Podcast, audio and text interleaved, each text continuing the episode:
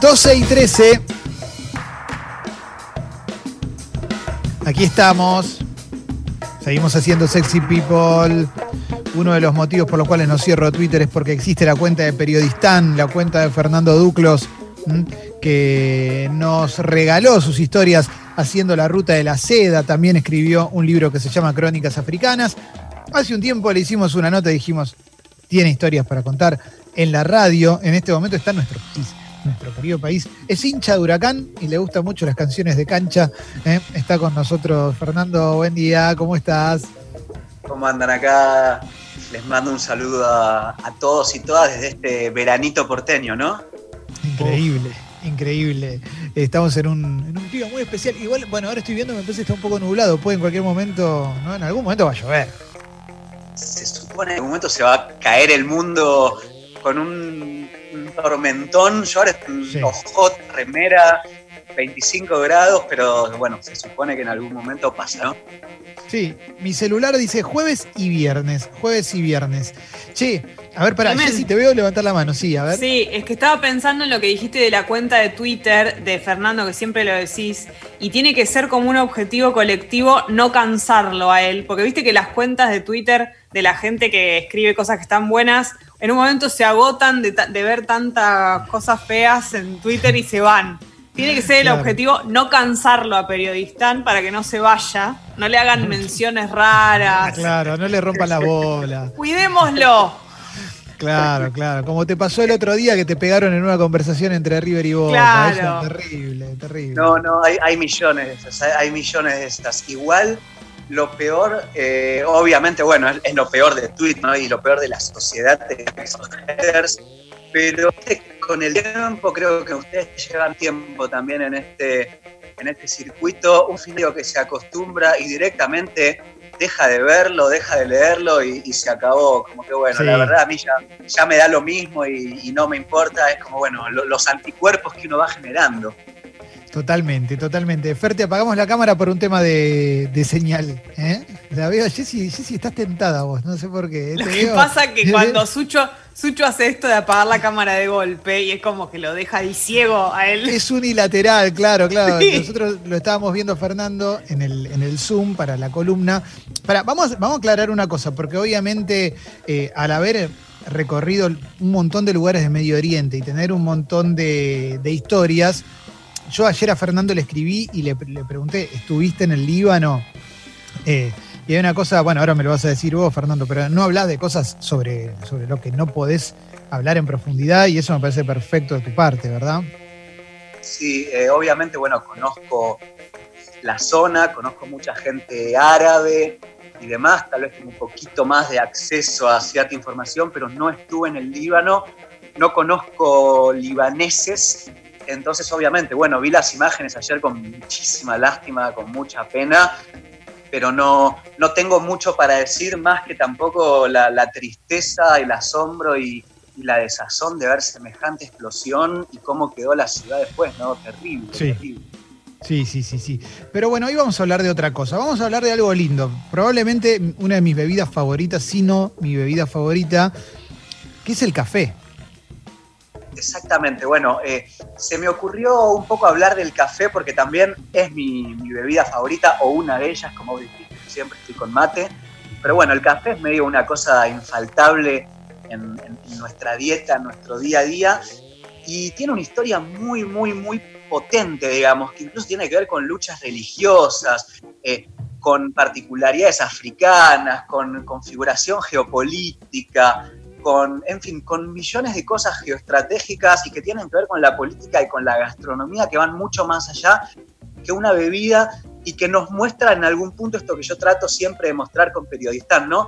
Como ciertas cosas que están completamente arraigadas en nuestra vida y que parece que medio que nacemos con ellas y que las fetichizamos en algún punto de, bueno, siempre estuvieron acá, siempre estarán, simplemente nacimos y ya había café, bueno, en realidad no es así, digamos. Todo tiene una historia, todo viene de algún lado. Y bueno, el café es medio en el sentido de se expandió por todo el mundo y sin embargo tiene atrás una historia increíble. Una cosa que pienso siempre, Fernando, en relación a esto es, nos tocó nacer en una época en la cual había un montón de cosas que ya estaban resueltas, ¿no? Eso es bastante bueno. Exactamente. Imagínate, no sé, en un programa de radio hace, perdón, dentro de 300 años, ¿no? Y que alguien diga, y que supongamos que la gente ya fuma marihuana normalmente, como se levanta y fuma un cigarrillo, y que digan no, porque sabían que en el año 2000 había un debate porque decían que esto y demás. Digo, hoy los debates en los que estamos inmersos nos parecen completamente normales y, tienen que ver con nuestro tiempo, pero tal vez en 300 años van a parecer completamente obsoletos, anacrónicos, y está bien que sea así. Bueno, en algún punto el debate por el café fue el mismo que nosotros tenemos respecto a otras cosas, pero hace 400, 500 años, ¿no? cómo podemos tomar una bebida musulmana, cómo podemos tomar una bebida que nos transmite sensaciones que solamente transmite Dios. En fin, estoy anticipando un poquito, pero tiene que ver con eso, ¿no?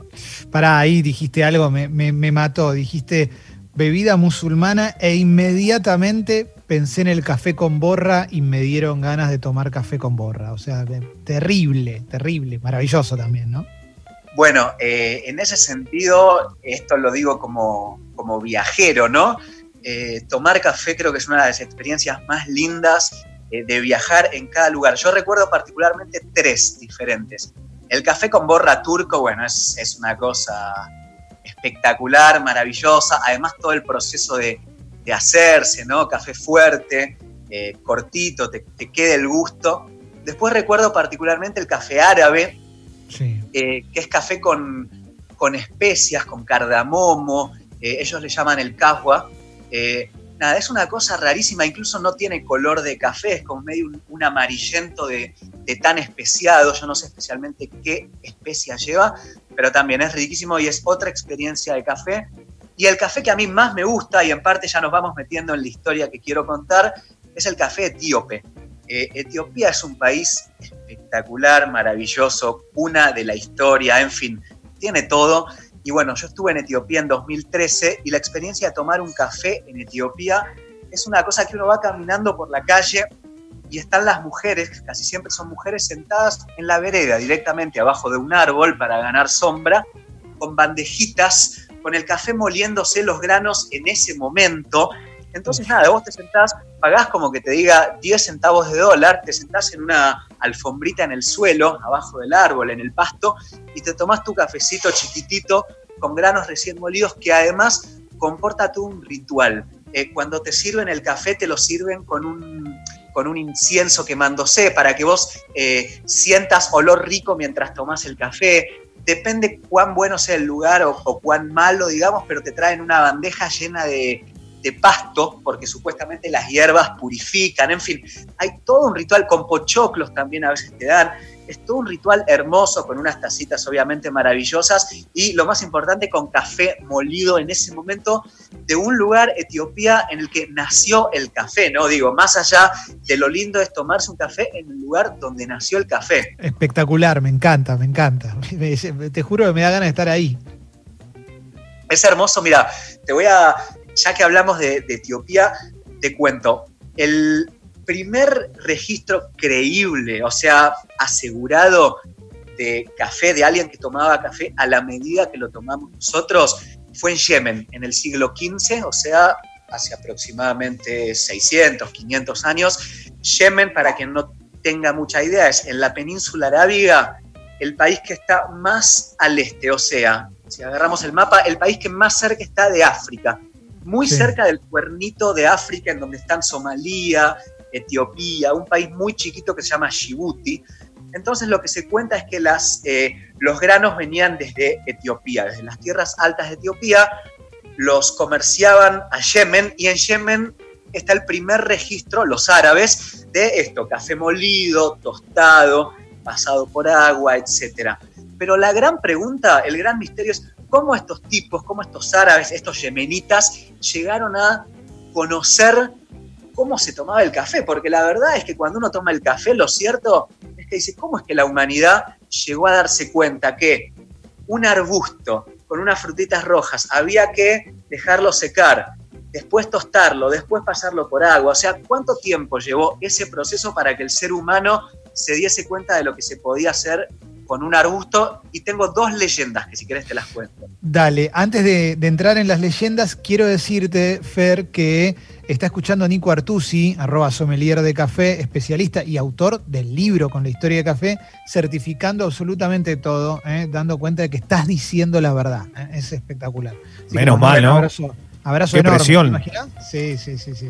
Pero no, no, hablé con Nico varias veces, eh, salí en su programa y la verdad que me acabas de meter una, responsabilidad tremenda porque si hay alguien que sabe de, café en Argentina es él. Así que bueno, le decimos que esté atento y que si hay que corregir, corrija, porque a ver, lo mío está muy lejos de su conocimiento.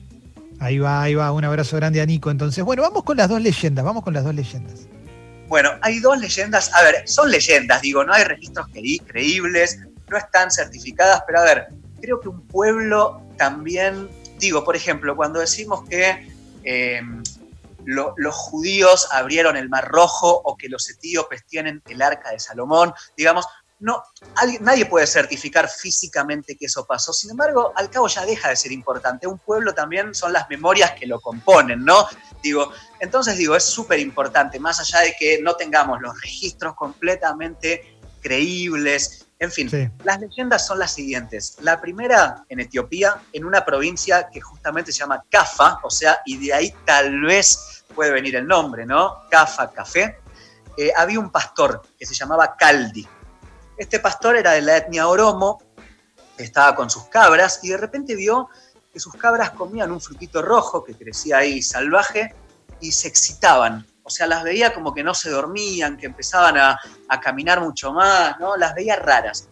Entonces, bueno, no entendía muy bien qué pasaba y se llevó un poquito de, frutos rojos al, monasterio de la zona. Etiopía es un país cristiano, ortodoxo.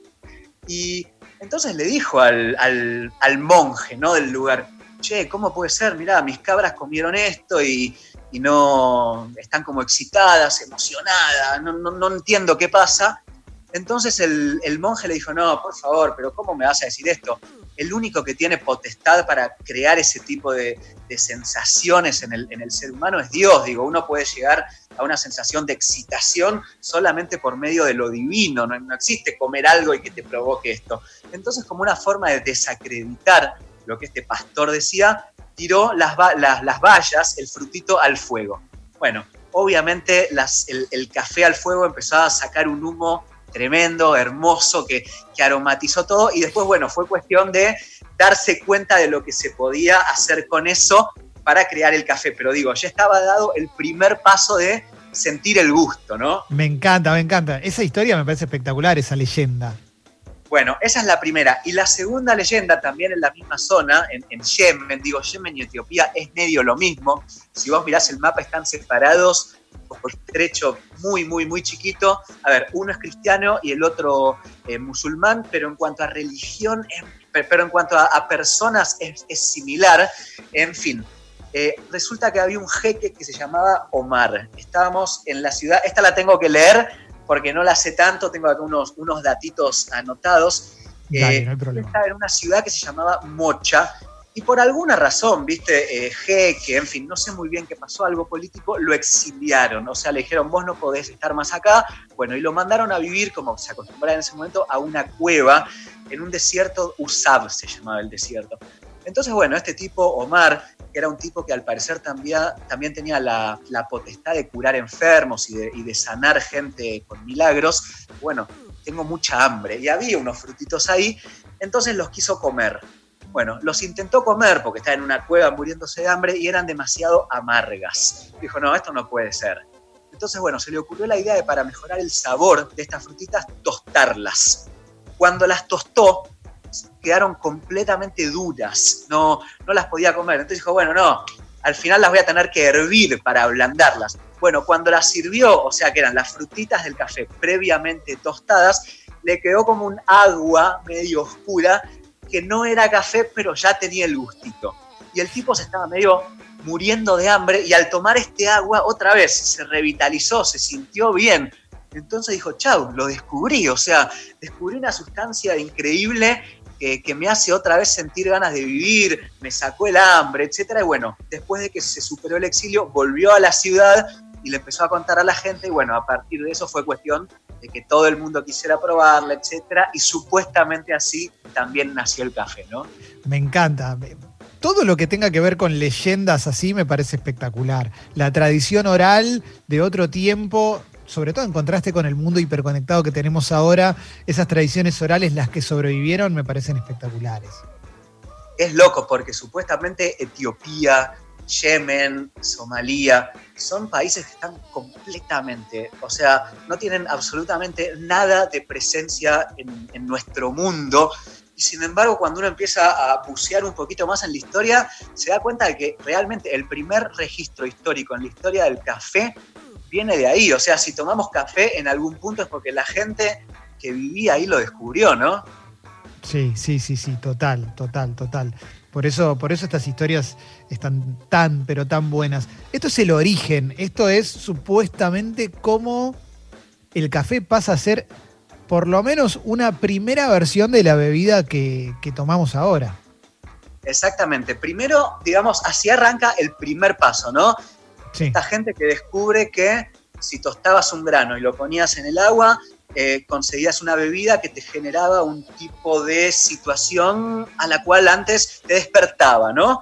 Después es el siguiente paso, porque al cabo en un momento esta solamente era una bebida local. Bueno, ¿cuándo es que el café eh, llega, se expande a Persia, a India, a Turquía y después, bueno, Europa, América y, y conquista el mundo?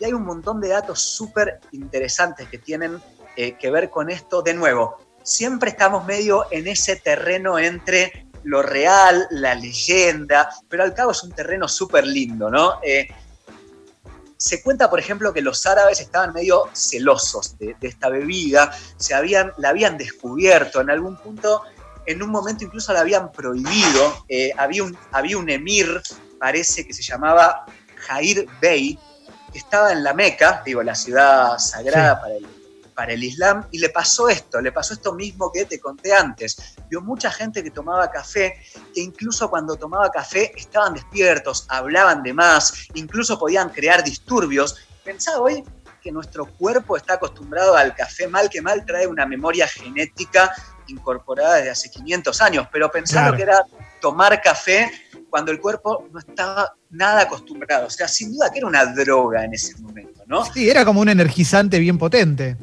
Exacto, como tomar speed con vodka, mucho más rico para mí, pero un energizante total. Eh, entonces, bueno, eh, el tipo este, en la Meca, el emir, dice, no, lo mismo, no puede ser.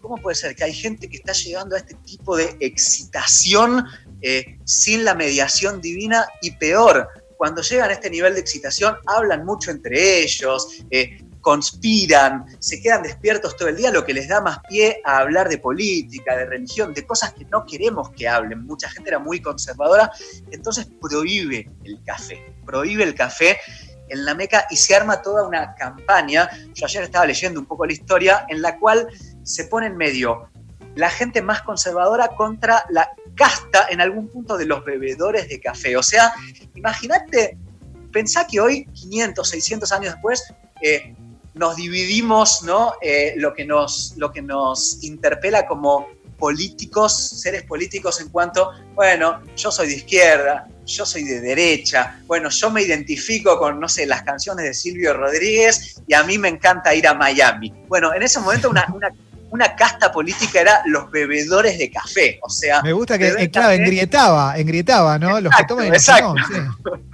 O sea, beber café en algún punto como que decía, uy, este bebe café, bueno, ya pertenece a tal, a tal visión política del mundo. Sí. Lo cierto es que más allá de visiones conservadoras, prohibiciones eh, y como las, las queramos llamar, en un momento el café era tan bueno, tan rico que, que no había forma de, competir, digamos. Con el tiempo fue como que por, por decantación el café fue ganando. Entonces, bueno, tenemos que en el Cairo, eh, en el año creo que 1650 ya había mil cafeterías, todo el mundo árabe, ¿no? A ver, para que tengamos una cafetería en el mundo árabe, lo único que necesitamos, y esto te lo digo hoy por haber viajado ahí hace muy poquito tiempo, es un cuartito alfombrado y nada más. Ya tenés una cafetería, o sea, entrás, te te sentás en el suelo, llega alguien con una bandeja y te sirve sin que se lo pidas, porque no es que hay un menú. O sea, por el solo hecho de entrar a ese lugar, vos ya estás diciendo implícitamente que querés que te sirvan un café. Me encanta, me, vuelvo loco, me, vuelvo loco. Esto es lo más cercano a viajar que, que, vamos a tener en mucho tiempo, así que me parece más maravilloso todavía. Estoy como loco, Fer, posta que, está buenísimo esto. Y, aparte me imagino eso, entrar, me imagino el mejor café del mundo y tomándolo sentadito ahí en la, alfombra. Es, una locura. Acá Jessy tiene una pregunta, a ver. Sí, pero en ese momento lo tomaban solamente, vos decías, los de las cafeterías. ¿Lo tomaban solamente por el efecto que les causaba o también por una cuestión de disfrutarlo y como ritual del café? Mira, obviamente no, no tengo la, la respuesta 100% verídica ni, ni, cotejada, pero tengo acá conmigo que te lo voy a leer. Resulta que en 1583, o sea, cuando el café no había llegado a Europa todavía, un viajero alemán, un mochilero, los mochileros de esos tiempos, que viajó 10 años por, por Medio Oriente. Y cuando volvió a Alemania le contó a la gente lo, lo que había visto y la descripción de este, de este alemán quedó escrita, y te la leo, dice, el tipo escribió, es una bebida tan negra como la tinta, útil contra numerosas enfermedades, particularmente las del estómago. O sea, ahí vemos que un poco lo tomaban por el gusto, también porque era cierta propiedad medicinal. Sigue. Sus consumidores lo toman por la mañana en una taza de porcelana que van pasando y de la que cada cual bebe un, sorbo. O sea, tenemos también un poco ahí el, disfrute, ¿no? La reunión social, el juntarse, despertarse y tomar un cafecito como hacemos 600 años después. Y dice, se compone de agua y de la fruta de un arbusto que llaman bunu. O sea, así era como lo veían el café tan negro como la tinta en Alemania en 1583. Y en algún punto, bueno, este contacto entre culturas, estos viajeros que iban, venían, etcétera, terminó abriendo la puerta al café en Europa, ¿no? Que se cuenta llegó por Venecia, que era el principal puerto de la zona, el que estaba en el Mediterráneo, el que más influencia tenía de los países árabes, les quedaba muy cerca, por ejemplo, de Túnez. Eh, entonces, bueno, llega el café a Europa y fíjate que cuando llega el café se arma un debate que sin duda lo podríamos tener todavía hoy, ¿no? El, proteccionismo, ¿no? Cuando te invaden los, los productos de otras latitudes. Entonces dice, dice el Papa, que se llamaba Clemente, dice, no puede ser, están todos enloquecidos con esta bebida musulmana. ¿Cómo la podemos seguir tomando? En algún punto es como que el Islam nos está demostrando que hacen cosas más ricas y, más sabrosas que lo que hacemos nosotros.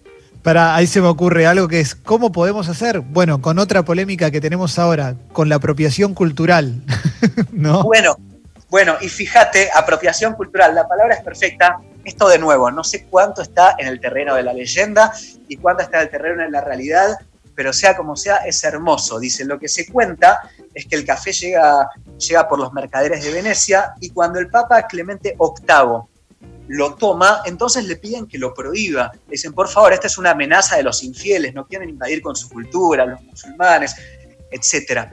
Entonces el, el Papa lo prueba y dice, uy, la verdad que esto es demasiado rico. Y dice, no lo voy a prohibir porque justamente es tan rico que no quiero dejarle este placer solamente a los infieles. Dice, o sea, quiero que esto también sea parte de nuestra cultura. Es, espectacular. Todo porque el chabón quería tomarse un cafecito y necesitaba una excusa para poder tomárselo él y no quedar mal, ¿viste? Dijo, más sí, bueno, está bien.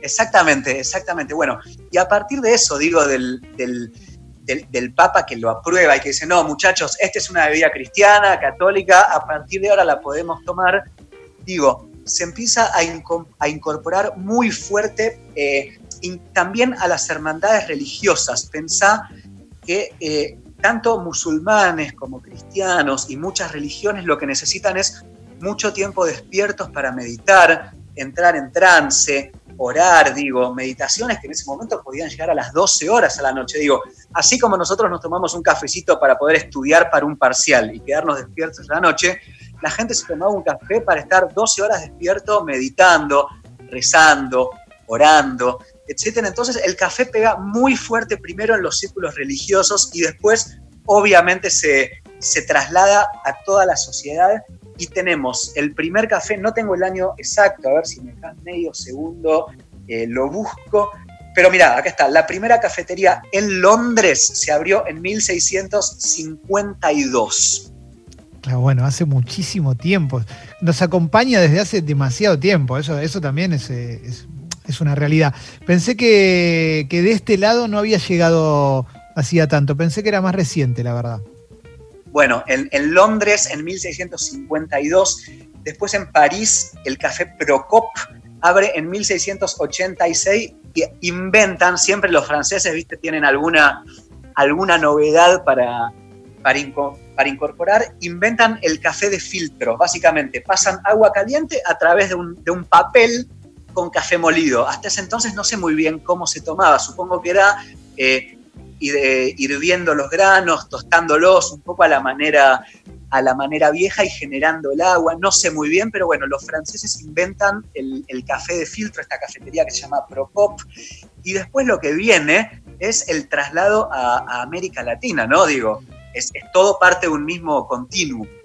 Hay, una cosa ahí, ahora me acabo de acordar algo, que es que en Italia, bueno, justamente donde vivía el Papa, pero en otro lado, en Florencia, eh, en Venecia, perdón, está el, Café Florian, que es una cafetería que es más o menos del 1500 y pico, 1600 y pico.